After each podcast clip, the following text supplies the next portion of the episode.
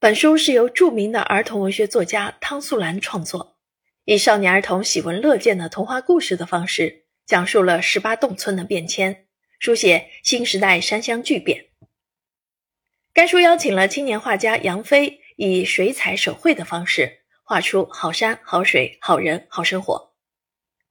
书中讲了这么一个故事：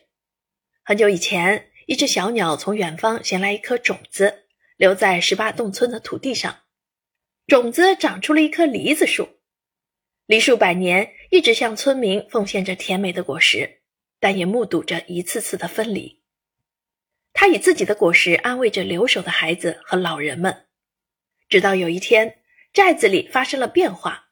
绿水青山变成了真正的金山银山。汤素兰是一级作家，湖南师范大学文学院教授、博士生导师。湖南省作家协会副主席、长沙市文联主席，中宣部四个一批人才，国家万人计划哲学社会科学领军人才，享受国务院特殊津贴专家。他创作出版儿童文学作品六十多部，曾获得全国优秀儿童文学奖、宋庆龄儿童文学奖、冰心儿童文学新作奖大奖、